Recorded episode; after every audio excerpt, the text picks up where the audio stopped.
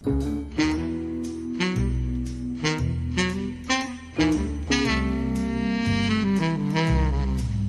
bin hier mit der Sarah, der ersten Staatsanwältin in diesem Podcast. Und ich würde jetzt gerne von dir hören, was jetzt aus deiner Optik ein guter Strafverteidiger, ein guter Strafverteidiger ausmacht frisch bestochen mit dem italienischen Essen, muss ich solche Fragen beantworten. Das ist natürlich ganz fies. Du, ein guter Strafverteidiger ist jemand, no surprise, wo die Interessen von seinem Mandant wahrt. Jetzt kann man das natürlich auf unterschiedliche Art und Weise machen. Was ich glaube, ist nicht zielführend, ist poltern und aggressiv rein.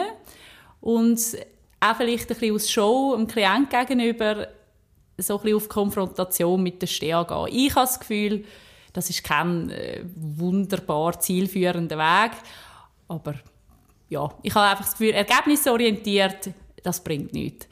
Jemand, der klar sich positioniert, in der Sache auch hart diskutiert. Also ich scheue mich überhaupt nicht, um mit jemandem auch in der, in der Sache hart aneinander zu geraten. Ist in der Natur der Sache, wenn beide für, für ihr Anliegen und ihre Sache einstehen. Aber Fairplay finde ich etwas ganz Wichtiges.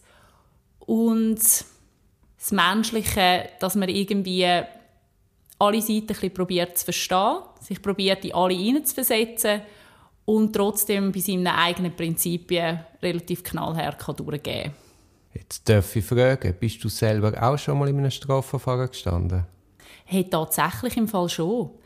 Und es ist zwar natürlich, also natürlich, nicht natürlich, also, äh, aber äh, der Fakt, dass, dass ich doch noch äh, Steher bin äh, bis Ende Jahr, zeigt, dass es äh, offensichtlich nicht so grob ausgegangen ist, sondern relativ schlank äh, können, ähm, aus der Welt geschafft werden. Aber ich finde es im Fall nicht einmal schlecht, weil du doch eine gewisse Demut entwickelst, weil ich hatte null Sorgen und null Bedenken, dass da irgendwie etwas hängen bleibt. Ich habe gewusst, das ist völlig irgendwie äh, ohne Basis. Und trotzdem bist du, hast ein ungutes Gefühl und willst, dass ja, du bist abhängig von fremden genau, Menschen. Genau, du kannst es nicht selber beschleunigen.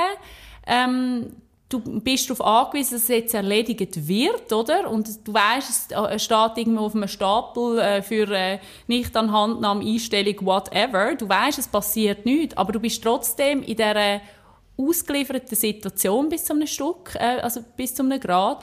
Und war spannend, zu schauen, was das mit einem macht. Und ich glaube, es macht dich eher empathischer gegenüber Beschuldigten als nicht. Weil oftmals, oder, wir haben so viele Akten, wir haben so viele Nummern, wir haben so viele Namen im Kopf, es sind, sind ja so viele, wenn du über 100 penante Fälle hast, dann natürlich gehst du dort an, wo es brennt. Aber für jeden Einzelnen ist ja das eine extreme Belastung. Also, außer natürlich Berufskriminelle, ich glaube, jetzt die belastet das jetzt nicht so, aber jetzt äh, die meisten Leute, die in Strafverfahren stehen, die sind extrem gestresst, also gestresst von dem, oder? Und das hat einem dann schon mal auch gezeigt, was das für eine Belastung kann sein, sogar wenn man noch weiß, es ist nichts, es bleibt nichts hängen. Hast du denn etwas Konkretes gelernt jetzt für dich als Strafverfolgerin? Also ich glaube, weißt du, als also jetzt auch mal mit Blick auf die Staatsanwaltschaft, die du dort hast, die gegen dich ermittelt hat, weil ihr als Staatsanwalt habt ja wenig Vergleichsmöglichkeiten. Ihr sitzt ja nicht wie wir Anwälte jeden Tag auf irgendeiner Staatsanwaltschaft und könnt auch, habt einen breiten Blick wer wie was wo erledigt? Nein, ich habe nicht in dem Sinne etwas Inhaltliches gelernt, weil dafür ist einfach zu wenig, zu wenig passiert. Oder? Mhm. Also es ist so schnell wieder ad acta gelegt worden.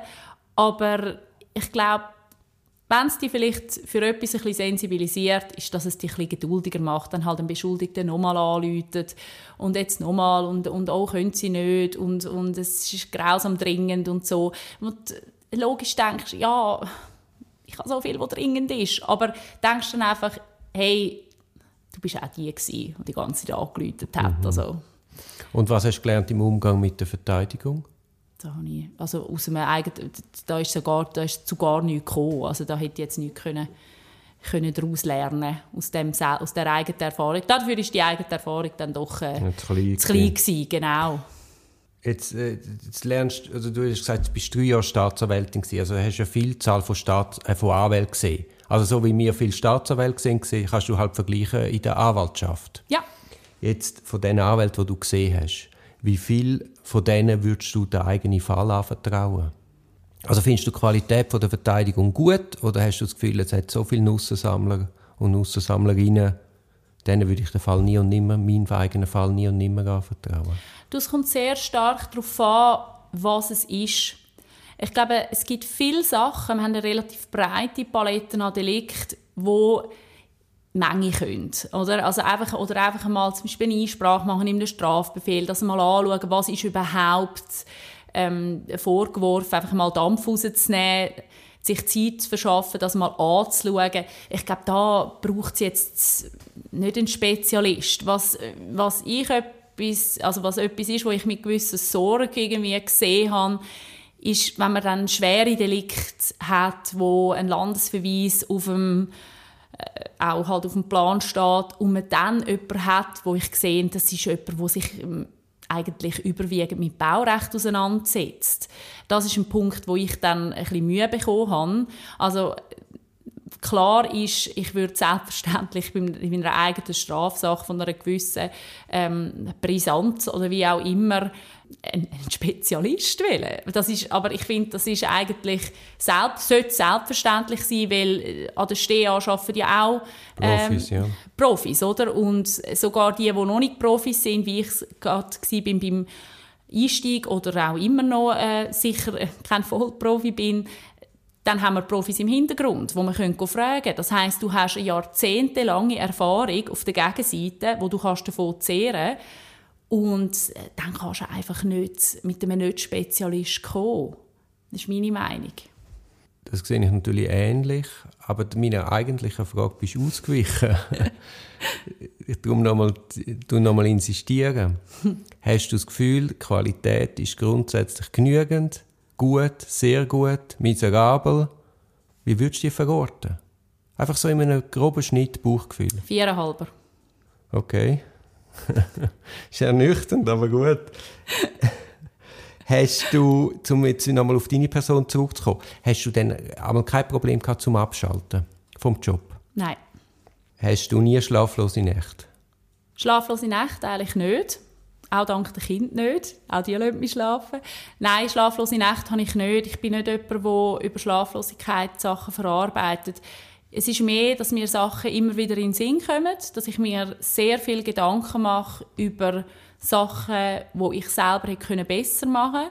Aber ich glaube, was, was positiv ist oder was etwas ist, was hilft, ist, wenn ich, ich nicht zu viel über Sachen nachdenke, wo ich noch nicht mehr ändern kann. Oder über Delikte quasi, wo passiert sind, in dem Sinn, sondern ich überlege mir, was kann man besser machen das nächste Mal oder wie kann man ähm, eine Situation, wo ich selber nicht mit mir zufrieden war, wie kann ich so etwas besser machen. Das sind Sachen, die dann immer wieder bei mir raufkommen.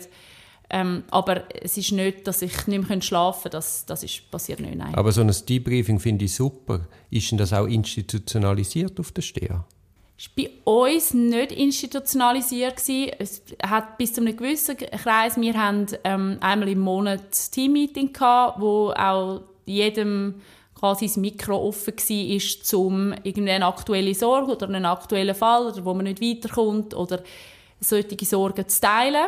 Und im Plenum auch immer Feedback hat bekommen es ist mehr, ich glaube, jeder findet da so ein bisschen seine Personen, wo er sich auch gerne anvertraut oder wo er mal etwas kann besprechen kann, was hätte ich besser machen oder auch mal einfach eine Analyse zu einem Fall, oder? Wenn man sich irgendwie äh, bis zu einem gewissen Grad vielleicht auch verrennt hat und dann ist es total gut, wenn man einfach in fünf Minuten den Fall schildert und der andere sagt, äh, sagt zu einem, du, äh, äh da ist mhm. nichts dran.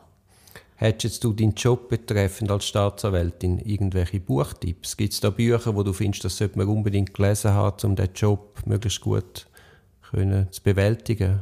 Also nicht von der STEA-Seite finde ich nicht unbedingt. Also klar, da gibt es auch Bücher, die wo, wo total spannend sind. Also ich meine, es gibt genug Staatsanwälte, wo, wo Sachen geschrieben haben, wo einem da äh, eine gewisse Guidance gibt ja, ich meine, Klassiker, ich meine, Gala del Ponte, ich meine, das etwas ist natürlich mega interessant, einfach was sie alles gesehen hat und so.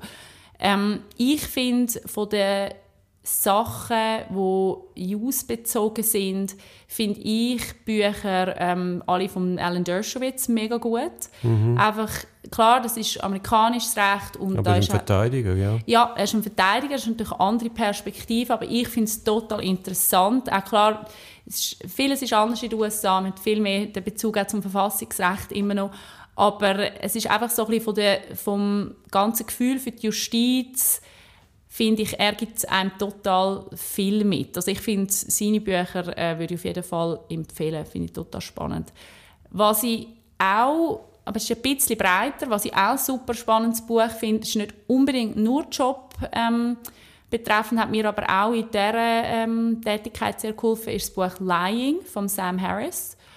Und zwar ist es einfach, eigentlich zeigt es so ein bisschen auf, was passiert, wenn man Lügen komplett aus seinem Alltag verbannt. Und klar, als Steher wird man etwa die mal ein bisschen angeschaut. Das, ich glaube, damit muss man können leben. Das ist in der Natur der Sache, wenn man dann überhaupt etwas, äh, etwas gesagt wird. Aber ich finde, das hat mich sehr inspiriert und ich glaube, das hilft einem einfach ganz allgemein im Alltag. Und wenn wir jetzt schon bei Büchern sind, was hat sonst noch für Büchertipps? Ein Büchertipp für frustrierte JuristInnen ist ähm, von der Megan Kelly, Settle for More, über ihr Leben und ihre Karriere, wo zeigt, dass man also sogar aus dem Wirtschaftsanwältinnen da sein noch einen kreativeren Ausgang findet, wenn man das dann möchte. Finde ich ein total inspirierendes Buch gefunden, auch wenn ich mit ihr nicht immer einig bin in politischen Sachen. Und ähm, darf ich auch eine Kinderbuchempfehlung machen? Alles, was du möchtest. Ich, ich lese gerade vom Heinrich Hannover ein Buch. Das ist ein altdienter Strafverteidiger. Du nix, du kennst ihn in dem Fall. Auf jeden Fall, der hat in seiner Freizeit Kinderbücher geschrieben. Das ist ein guter Und mit, äh, mit den Kinderbüchern hat er viel mehr Erfolg gehabt als mit seinen das juristischen Büchern. Das habe ich auch noch vor, übrigens. Habe ich auch noch ah, vor. super. Ja. Ähm, aber ich habe einmal von einem Beschuldigten ein Buch bekommen. Mhm. Und zwar habe ich äh, dem Beschuldigten ein Formular geschickt zu Personenangaben und also ein Formular persönliche Verhältnisse. Und er hat mir ein Kinderbuch zurückgeschickt. Das Neinhorn. Das ist ein Einhorn, das ist ein Kinderbuch über ein Einhorn, wo immer Nein sagt. Und es ist bis heute mein absolutes Lieblingskinderbuch und meine Kinder können jede, jede Ziele auswendig. Was, wie würdest du reagieren, wenn dir ein Strafverteidiger ein Buch würde schenken Kommt ganz darauf an, was es ist. Warte einen Moment.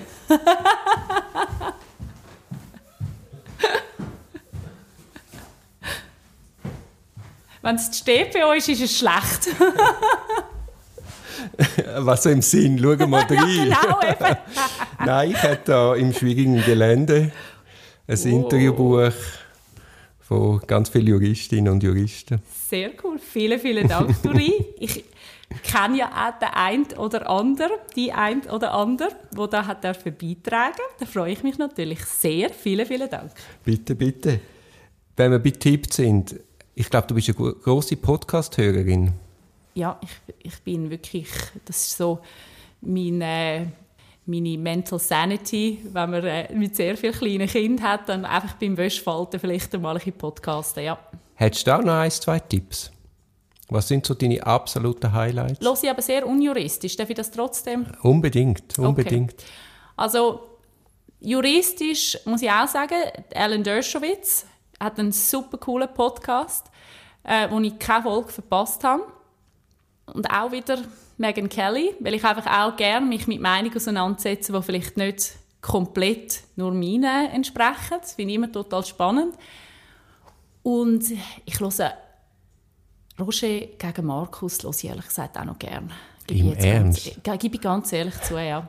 Ja, ich halte Roger Schawinski so gern. Höre ich immer gern. Das ist ein Podcast aus der Reihe Auf dem Weg als Anwältin. Ich hoffe, der Podcast hat dir gefallen. Für mehr Podcasts schau doch auf meiner Homepage www.duribonin zusammengeschrieben.ch. Viel Spaß beim Entdecken von weiteren Podcasts.